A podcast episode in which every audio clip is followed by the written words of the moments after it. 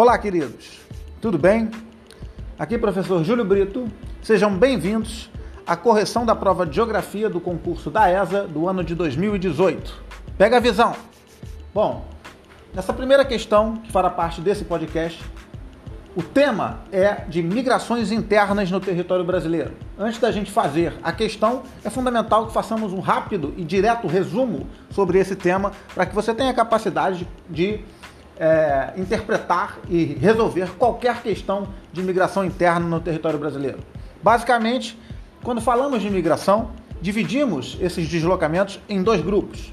São esses: o grupo de imigração temporária, cujo indivíduo vai para o lugar e volta, né? ou o grupo de imigração definitiva, quando esse, esse indivíduo ele se desloca e fica em definitivo na sua área é, para a qual ele migrou, tá certo? Bom, no grupo de temporárias temos três, tá? Nomadismo. O que é o nomadismo? É aquele movimento onde o indivíduo ele se desloca constantemente. A gente chama isso de indivíduo itinerante, que não tem uma residência fixa, como por exemplo acontece com o artista de circo.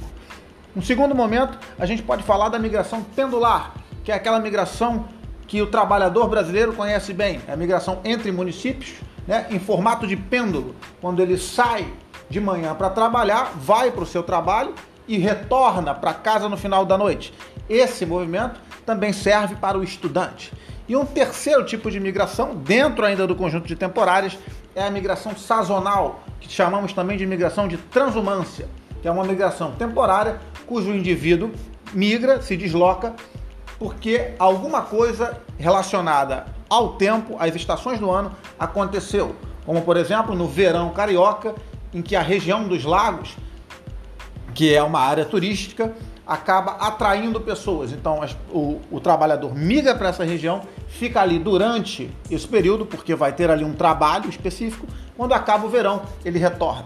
Tá certo? No caso das migrações definitivas, nós temos três tipos o êxodo rural, né, que é a saída do campo para a cidade, a migração de retorno, que é quando o indivíduo retorna para o seu local de origem, isso independente de ser campo ou cidade, e a migração interregional, que é algo muito vinculado à questão global, à questão atual, né? Quando você tem um processo de desmetropolização, ou seja, novos espaços, novas cidades, a partir dos incentivos fiscais e da ideia de mão de obra mais barata, oferecem para as empresas umas vantagens e aí essas empresas se deslocam no espaço e consigo se deslocam também uma parte da população. Certo? Entendido isso, você fica de presente com essa questão que nós resolveremos agora e também com toda a possibilidade para resolver qualquer questão de imigração interna.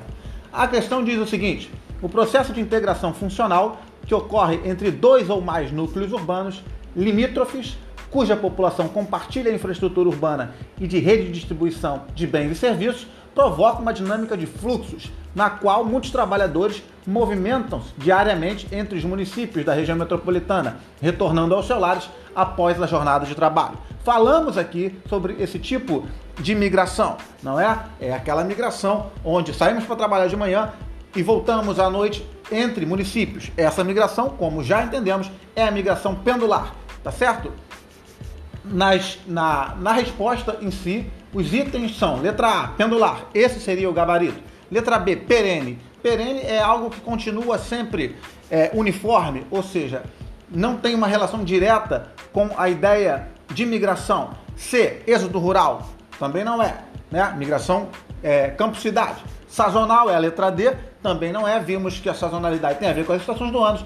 E a interregional também não é um movimento vinculado à questão global. Tá certo, meu amigo? Voltamos para a próxima questão.